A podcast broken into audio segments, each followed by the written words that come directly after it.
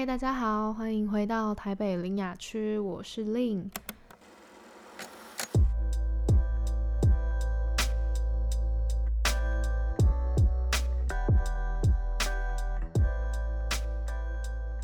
光是这段开场呢，我就大概录了四五次吧，因为真的超级超级久没有录音的。前阵子大概消失了两个月左右，然后想说今天这一集就是轻松聊一下我最近喜欢的影集，然后也跟大家更新一下我最近在干嘛。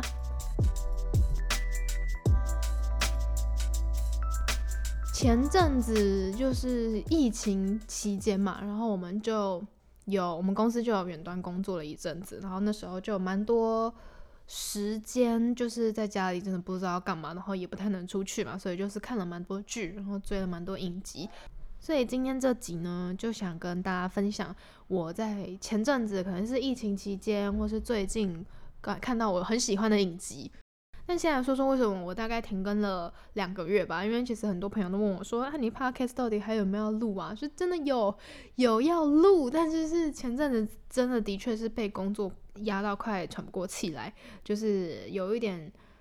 类似你生活里面除了工作，好像你塞不下其他东西的感觉，就可能你回家还要继续加班，或是你就是在公司待到很晚，然后回家真的是太累了。当然我知道这些都不是一个。好的理由说哦，我因为工作，然后没时间做我私底下有兴趣的事情，所以我自己也意识到这状况，就是。有一点觉得在工作上的付出跟我得到的，或是自己的成长没有成正比，所以那时候我就毅然决然的提离职。哦，光是离职这件事情，我觉得我又可以录一集。而且我今天要讲的，嗯，推荐的影集里面，就是有一有一个是我因为看了这个影集的某一幕，然后我直接被当头棒喝，然后我那时候就是清醒了那种感觉，就是好，我觉得我这样子下去真的不行，这不是我想要的生活，所以那时候才这么下定决心的提离职，不然。其实都有在想说啊，这么累，然后这个产业的性质到底适不适合我，或者是其实我还可以去做做看其他的事情，其实都有在想。然后离职之后，其实是十一月中的事情吧，然后大概休息了一下，然后觉得好像可以再嗯重新出发。没错，最近就是有在积极的安排一些自己的生活，不管是真的休息，或是出去玩，或是跟朋友见个面之类的，所以。也蛮怀念自己对着麦克风一直巴拉巴拉巴拉讲，或是邀请来宾一起聊天的感觉，所以没错，就是这个林雅区的 podcast 又回来了。然后我们就直接的切入正题吧。今天就是想跟大家分享的几个影集，分为两个部分好了，一个是影集，一个是实境秀。因为我真的非常非常非常喜欢看实境秀，就是会喜欢看别人的故事跟别人的抓嘛，然后我会觉得我好像从中可以获得一些什么东西，就是比起。嗯，影集啊、电影那些剧本之类，虽然实境秀一定，我觉得啊，百分之八九十一定都会有剧本，或是不管是双层公寓什么，在他们一定会有一个他们希望你怎么做的一个走向。可是我觉得有时候关于一些人生观的分享，或是价值观，或是关于那个人是最最真实的，是反映在实境秀里面。我觉得好，那我先讲影集的部分好了。第一个想要推大家的就是《蛇货》。它在 Netflix 上面有，是那个一条蛇蛇，然后诱惑的惑，它是一个英国制作的犯罪剧情影集，可是它是根据一个嗯实际的杀人犯的故事来做编写的。然后那时候我想说，哎，我一直都蛮喜欢，就是看一些犯罪类型，比如说像之前电视我会看那个犯罪现场，或是一些真实犯罪的 podcast，比如说暗黑森林啊，他说犯罪这些我都超级爱听，就是我很喜欢，就是又爱看又爱听，可是又害怕的那种。蛇后我先大概讲一下它的剧情好了，就是它主要是在描述一个连续杀人犯，他叫 Charles。这个故事主要是发生在一九七零年代那个东南亚国家那边，包括泰国啊、尼泊尔、印度那边。然后那时候就刚好美国的嬉皮文化很流行，所以那时候就很多一些欧美的背包客，他们就是想要来一个自己你知道说走做就走那种背包客旅行，然后就来到东南亚国家。然后当时这这个连续杀人犯，他是真的有这个真实的故事存在，他那时候真的在东南亚做的这些连续杀人的故事。然后他就是那时候他就是伪装成一个珠宝商，然后去专门就是挑选落单或是两个人那种背包客下手，然后他们会在他不知情的状况下下毒，然后可能在一个哦友好，就是我们都是什么欧欧欧美人还是什么之类的，就是邀请到他们家的别墅，然后再慢慢的把他们折磨到死，然后同时也会有偷钱，就拿他们的一些金钱啊，或者他们伪造成他们的身份这样。我觉得这种剧呢，就是最重要的就是不能。剧透就是它后面是怎么样进行的，但是我可以先跟大家说，为什么我会这么爱这么爱，因为它这整部影集应该是说那个凶手 Charles，他算是智慧型的杀人凶手，他不是那种。哦，很血腥，然后直接就是可能直接把你砍头，或是把你肢解那种杀人犯，不是，就是我比较不敢看那种血腥的，可是我很喜欢看他会动脑，跟他会用策略的那种连续的杀人犯，就是从整个影集你可以看到，他说他有时候遇到一些危机，或是他快要被他看的时候，他怎么度过的，或者是他怎么发现其实这个人他好像对他有什么不不怀诡异，看他接连几次。解决这些问题，然后还有包含正反正方跟反派他们之间的斗争，我就觉得是非常非常好看，而且它真是看得出来有花心思在剧情上面。另外，比起像是那些犯罪现场或是柯南，比较类似那种单一影。一集一集一集一个主题的那种犯罪的影集，我觉得他前面花前面几集花了一些时间在铺陈他整个故事或是人物的设定啊背景的设定，我觉得这是他做的很好的地方，就是他不是让你觉得说哦看完一集很爽，爽完就没了，可是他是第一集可能前面先撑过去，他先铺陈的一些东西，后面你就觉得哦原来他前面讲的东西一直在后面点出来点出来点出来，所以。前面其实老说老实话，前三集我觉得节奏偏慢。虽然如果有点不不专心，你可能会想弃剧。可是如果你看过这些背景资讯铺陈的话，后面进入主题你就觉得超级好看。就是你前面的东西就是在后面出现，然后发现哦，这些都是一个铺陈。比起那些血腥的直接杀人，我觉得更好看的是他这各种的，比如说超前部署啊、变装啊、他的人脉啊、他伪造资料的方法，就是整部剧就算没有很血腥的杀人场面，可是也完全不无聊，它还是会让你觉得哇靠，好可怕，或是哇靠，这到底在讲什么那种感觉，就是那种你想要很认真的进去一个剧的剧情里面的时候，投入你自己的整个人生角色，去沉浸在一个很精彩的犯罪故事的时候，你就可以看这部。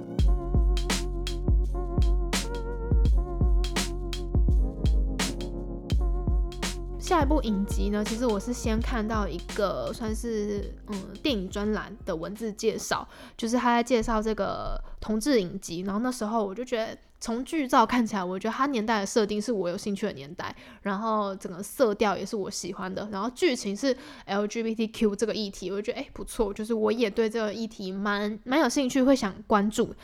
如果你们有听，就是我跟德斯公映合作一起 fit 的那一集的话。那集的主题就是我们在讲说，想要推荐给明年的自己的三部影视作品。那其中一部我就是挑了这这一部同志影集，因为我真的就是觉得这部的爱已经串生到说，哦，明年的自己我也想推荐。我觉得它一部影集，它真的有太多太多的爱跟一些细节，我真的很喜欢。不管是剧情啊，它的美术风格，它的角色关系这些，我都觉得很赞。好，那这部影集它的名字就叫做《It's a Sin》。直翻成中文的话呢，就是这是罪，就那个 sin 就是罪的那个英文。简单的介绍一下它的故事背景，好，它是一部英国的，同样是英国的同志影集。然后它的年代设定是在一九嗯八零到七零这种。我发现我很喜欢这种复古年代的风格，诶，就是不管是色调或是穿搭之类。因为像上一部它是一九七零年代嘛，然后这个的话它是设定在一九。嗯，八零九零那个时候刚好艾滋病刚刚开始崛起，然后一开始，呃，世人就是世界上的人们不知道这是什么东西，然后就觉得哦，它很致命，然后它没有药医。那时候的背景相对的，对于 LGBTQ 这些族群没有的那么友善，因为大家就可能是因为不了解，反而有更多的误解嘛。那它的剧情大纲其实就是围绕在嗯三个男主角跟一个女生之间。就他三个男主角我都很喜欢，因为我有蛮多 gay 的朋友，然后我觉得跟他们相处就是有一种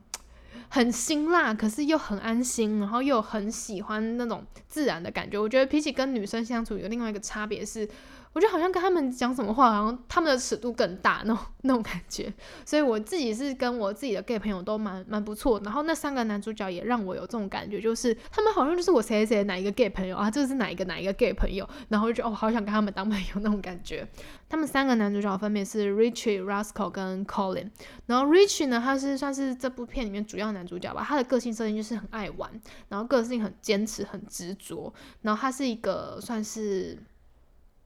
累了或是害怕了不会说出来，然后很好强，可是对身边朋友很好，然后玩的很疯，嗯，也接触度蛮大的一个人。然后他是想当演员，所以从英国的乡下来到了伦敦。然后另外一个第二个男主角 Roscoe 呢，他就算是一个你的。温馨好闺蜜的感觉吧，就是她很喜欢变装，她就是一个会跟你一起逛街、擦指甲油，然后骂谁谁谁是绿茶婊那种、那种、那种感觉。对，然后第三个 Colin 呢，他就算是一个比较温文儒雅、然后呆呆可爱的一个小男生，然后就是也是一个很温暖的人。然后这三个男生之外呢，还有一个女孩，她叫 Jill，就他们都是室友，然后为了自己的目标来到了伦敦，一起打拼跟努力。所以这部影集主要就是在描述他们，呃，这几个主要的主角在伦敦发生的故事，跟他们各自的人设的背景，跟各自的人生的议题。我之所以会这么喜欢这部影集，先撇开剧情好了，剧情待会再讲。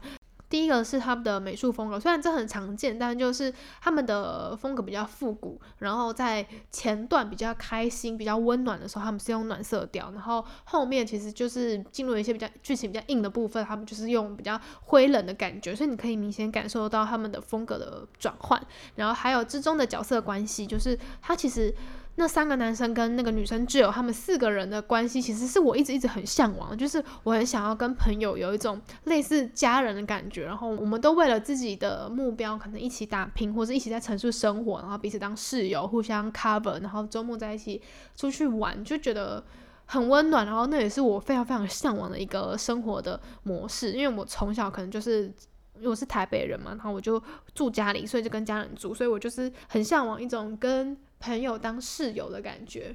在剧情上呢，这边开始呢会爆雷，所以假如你有兴趣想要自己看的话，你可以直接跳到后面，大概两分钟之后。好，就是中间有一段我真的真的非常的喜欢，是其中一个主角。Richie 嘛，然后 Richie 他就是那种平常就是玩世不恭，好像什么东西都没差，可是他内心最深最深的他其实是一个非常非常温暖的人。然后就那中间有一段是他一直都觉得自己不会确诊艾滋病，然后可是他同时也害怕自己会不会确诊，他也害怕这个是不是艾滋病，其实是不是因为同志而起的？因为那时候其实整个事情都很不明朗，大家都在整个风向都是把艾滋病这个罪怪给那个 LGBTQ 这些少数的族群，然后就觉得说哦。他们就是很容易乱搞啊，然后就是很容易产生这些流流行病、传染病，就是一些错误的偏见。所以那时候他其实自己是害怕的，然后他有去做艾艾滋病检测。他也第一次去的时候，他不敢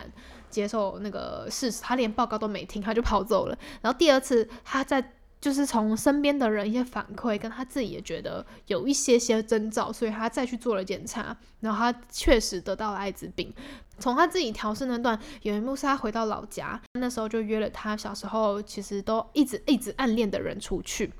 可是那个男生是直男，然后那时候他坐在车上，他就有点类似赌气的方式在跟他想要表达他的心意，可是又有一种类似说再见的感觉，可是情绪就是非常的激动，反而反而让对方有点反感，就他可能用比较激动的方式在表达，可是对方看得出来说你是不是在说再见？然后我真的觉得哦天哪，就是那一幕真的是。不喜欢你就算了，可是你们从一开始根本就不一样。他可能喜欢的是男生，可是我喜欢的就是就是你啊，就是你，你完全不在他的选择范围内，那种感觉就是真的蛮难过的。那一幕我真的觉得很印象深刻，就是他们真的把那个时候或是那个年代。的 LGBTQ 他们的挣扎跟他们内心的不同的想法，甚至他们算是一个少数的群体，可是他们也会有分不同的，可能这个流派这个流派比较激进的，或是比较与世无争的，或是比较怎么样，他们都演出来了，所以我就觉得这影集的确是可以让我再多窥探一下那个年代这些呃 LGBTQ 的族群他们的处境。这一部就是你看了会会难过，可是你同时也会被温暖到。而且我很喜欢这部结尾的呈现的方式，就是它虽然伤透我的心，可是它还是以一个温暖的方式做结尾。对，所以有兴趣的人真的真的可以推荐你去看。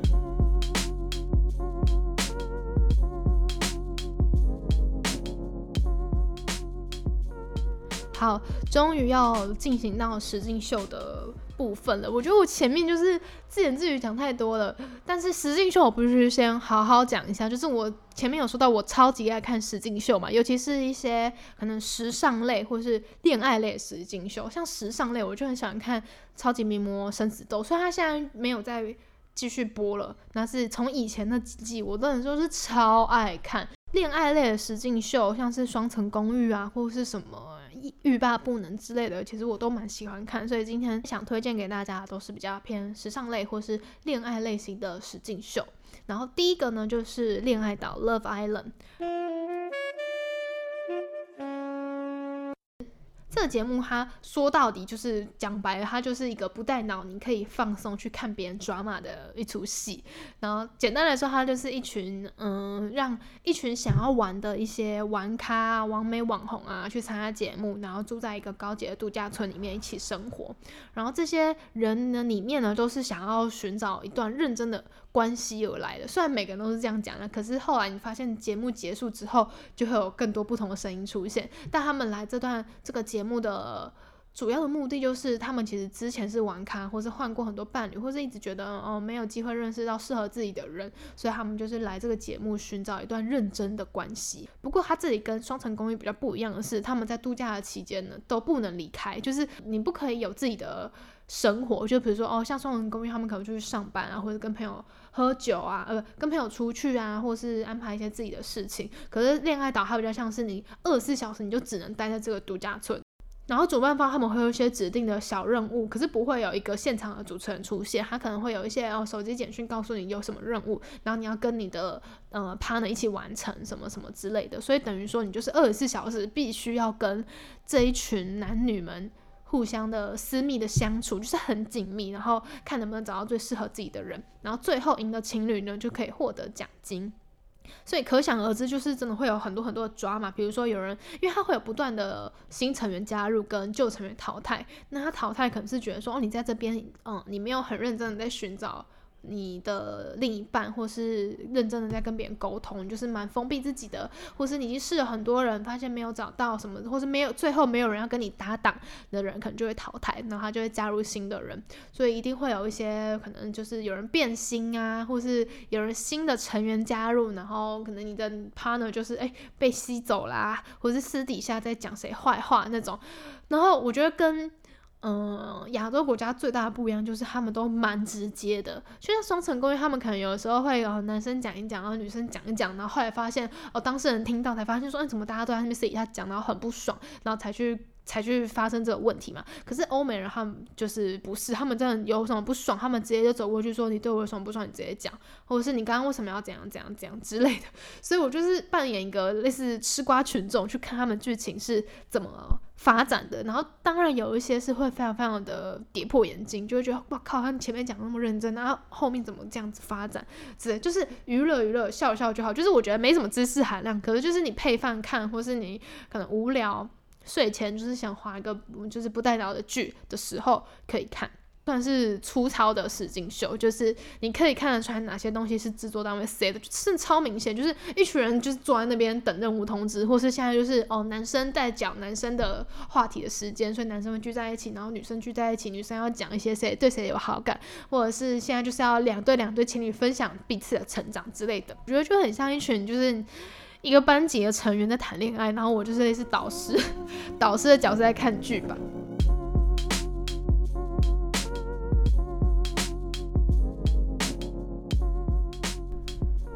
最后两个实境秀真的是我的压箱宝，我真的恨不得他们赶快再出新的一季，真的太好看了。第一个就是化妆界的明日之星 Glow Up。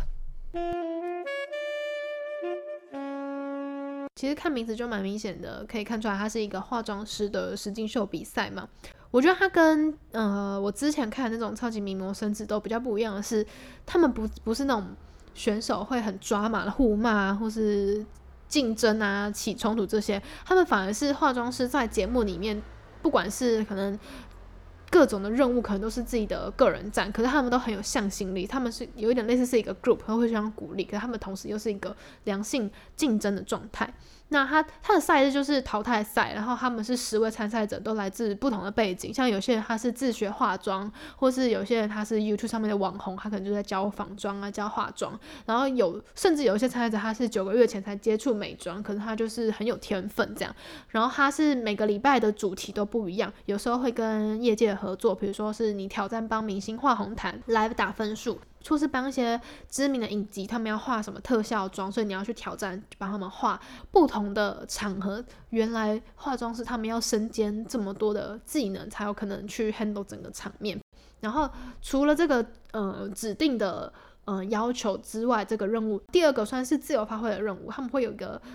类似给你一个概念，好，比如说今天给你概念是呃自我成长，或者今天是自由，或者今天是嗯环保之类的，就是给化妆师自己去发挥，呈现的方式风格其实都不拘，就是看你多厉害，你可以端出什么东西来，然后两个小时看你可以画出什么东西，然后最后最后表现最不好的人呢，他们会进行 face off，就是一对一的对决。那个 face off 就是呃十到十五分钟，现场会给你一个主题或是要求，是他今天，比如说他要你画。烟熏的眼妆，或是亮片嘴唇，或是晕染的眼影，然后这个两个人呢，就是进行对决的两个人，要帮一对双胞胎的模特去画，然后最后就是看谁画的好，越符合要求就可以留下来，没有符合要求就是淘汰。我之所以会这么喜欢，是因为我觉得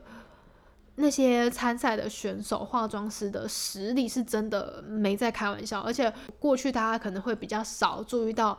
嗯，艺人以下或是幕后的那些服装师啊、设计师啊等等的，那个我们可能只会看到说，哇，她的妆好漂亮，她长得好漂亮，或是她舞台魅力做的很好。可是其实今天这个妆是谁画的，或是真的是今天是一个美妆 campaign，其实她妆也都不是随便乱想的，她要去想说她要怎么搭配她的服装去呈现她要卖的东西。或假如今天是一个特效妆，她要画血肉模糊的一些伤口的妆，或是今天要走红毯，我要怎么样帮我的客人呈现出最适合她的。妆容最搭配他的服装那些妆容，其实这些小小的东西都是技巧，都是专业，甚至连最后十五分钟，他要求你画一个亮片嘴唇，我才发现原来要画一个好的嘴唇，或是连贴亮片，什么细节真的超级超级多，而且他们其实给素人很多机会，他们多数其实不是那种已经自己出来接案、累积很多经验那种那种彩妆师。所以他们其实都还是有很高超的一些化妆的技巧，只是他们真的是缺乏曝光跟一些业界的经验。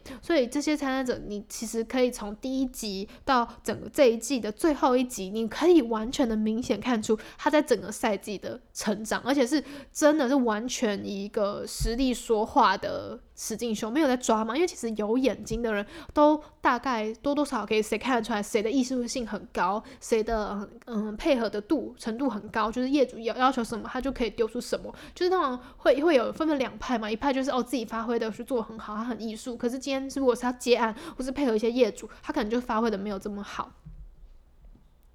所以我觉得这真正的好看就是他们是有实力的，然后你会看到他们的成长，甚至有一些是可能前几集可能不被大家看好，甚至我自己也就觉得说，诶，他其实好像有点跟跟不上大家，可他中间可能就突然大爆发，因为算是一个高压的环境的比赛的一个环境底下嘛，而且他们刚刚说他们不像是一个非常竞争的那种感觉，他们其实还是会互相的教学，比如说有一个化妆师，他很酷，他是色盲，所以他其实。每次在调皮肤颜色上底妆的时候，他会花非常非常多的时间去看，因为那些颜色黄色是深浅，对他来说他根本看不出来，所以他只能用黑白。我不知道他眼睛里面看出来是什么东西，他只能用一些对比的感觉去调，说哦，他今天这个肤色到底好不好看？可是其实他的队友其实也都会帮他，就一起看，说，哎，你这个太黄，或者你这个太白之类，或是有些人可能这一周的挑战主题不是他很擅长的。的类型或是的领域的话，其实其他人也都会帮你说哦，这个特效妆其实你要怎么弄，或是你要，因为他有时候会用一些特殊的药水去粘合你的皮肤，跟一些先把你的眉毛遮掉之类这些比较呃技巧性的东西，其实大家都不会吝啬去分享，我就觉得很温暖，就是他们他们还是有在竞争，可是同时他们是一起成长，然后可能每一周淘汰大家都会很难过啊，什么什么之类的。另外一点，我也觉得很喜欢的是评审的奖评，就它会有两个固定的评审，跟每周不一样的客座评审，可能是依照你挑战赛的呃业主不一样，比如说今天是美妆 campaign 的一个挑战赛，所以他们就是会找不同的人来指导。我觉得这也是一个好处，就是由那些专业领域的人来评分。那另外两个固定的评审是呃 Dominic Skinner，他算是。Make 的资深化妆师，然后另外一个是 L'Oreal 的全球的彩妆总监，所以他们两个其实对这个产业都非常的非常了解。有时候他们讲出的话，我都觉得一针见血，就是我完全没有看出来的东西，他们一讲，我发现，哎，对耶，不一样哎，或是原来有这么多细节。所以我觉得是真的真的有学到东西，可虽然我还是没有很会化妆，可是会比较能够了解说，原来化妆师他不是一个随便哦，你今天只是帮他化妆，你只是上妆，他们完全不是只做上妆，他们其实也是需要一些设计跟是完全很很专业的技巧。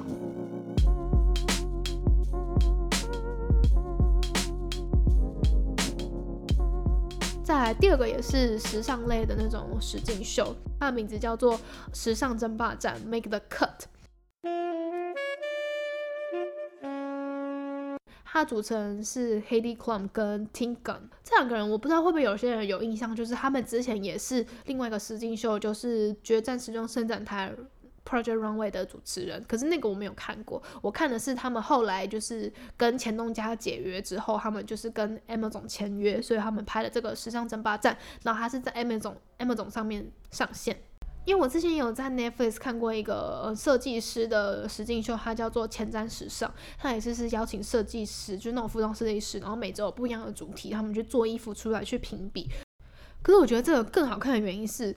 可能是 Amazon 的预算真的是爆表那种，就他们的奖金哦，第一名的奖金是一百万美金，所以每一个参赛者那个求生意志超级强。然后 Amazon 的资源也很多，包含比如说设计的一些配件啊，或者是甚至你当周优秀的作品，你是直接可以在 M Amazon 上面上架去直接开卖，或者是各种呃时装周的合作，或者是各种赞助、各种任务，我都觉得是他们是真的邀请业界。就是你你看得出人，你看得出叫得出名字的那种人来合作。那些设计师呢，他们最主要是挑选已经创业或是自己有自己的品牌的那种设计师，所以他们其实比的不单单只是你的设计能力，甚至你的裁缝技巧根本就不是重点。因为有一些设计师他们不会裁缝，诶，他们不会缝纫，他们是直接交给缝纫师去缝，所以他们比的更是他们的行销能力，你包装你品牌的能力，甚至有时候他会要求你，嗯，你要除了设计衣服之外，你这周。任务是你要拍一个你品牌的形象短片，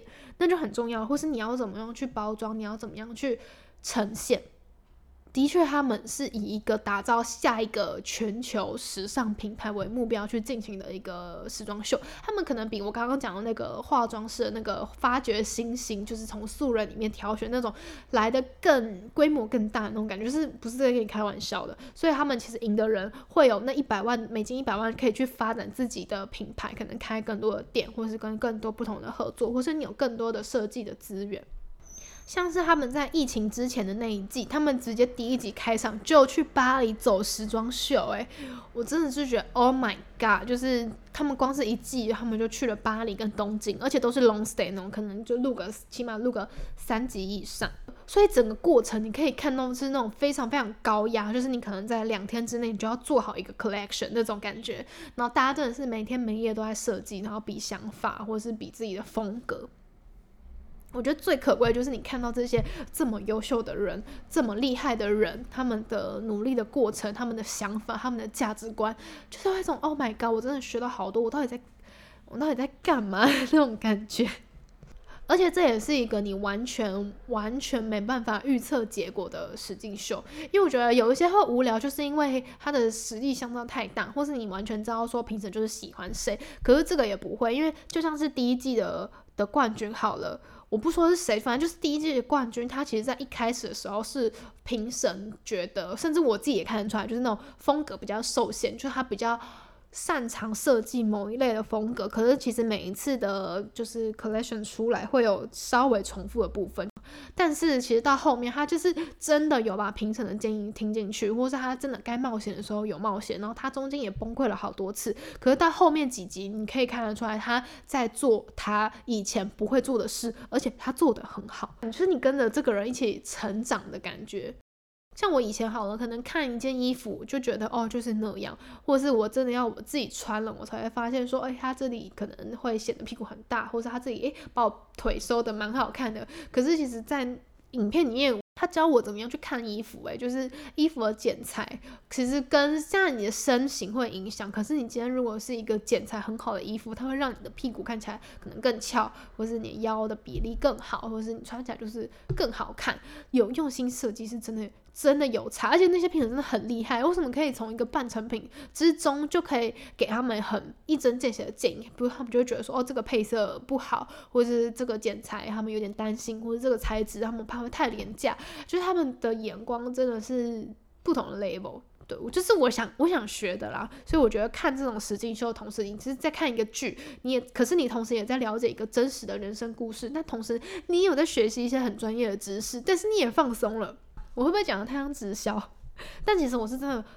巨推，就是我身边好朋友是真的比较没有对这类比较有兴趣的，所以才想说放到 podcast 里面推荐给大家。不管你是对犯罪，或是呃 LGBTQ，或是真的是实境秀啊、时尚啊、服装设计之类，希望可以 reach 到各种有兴趣的人，可以去看看。如果大家有去看的话，也超级欢迎跟我讨论，拜托。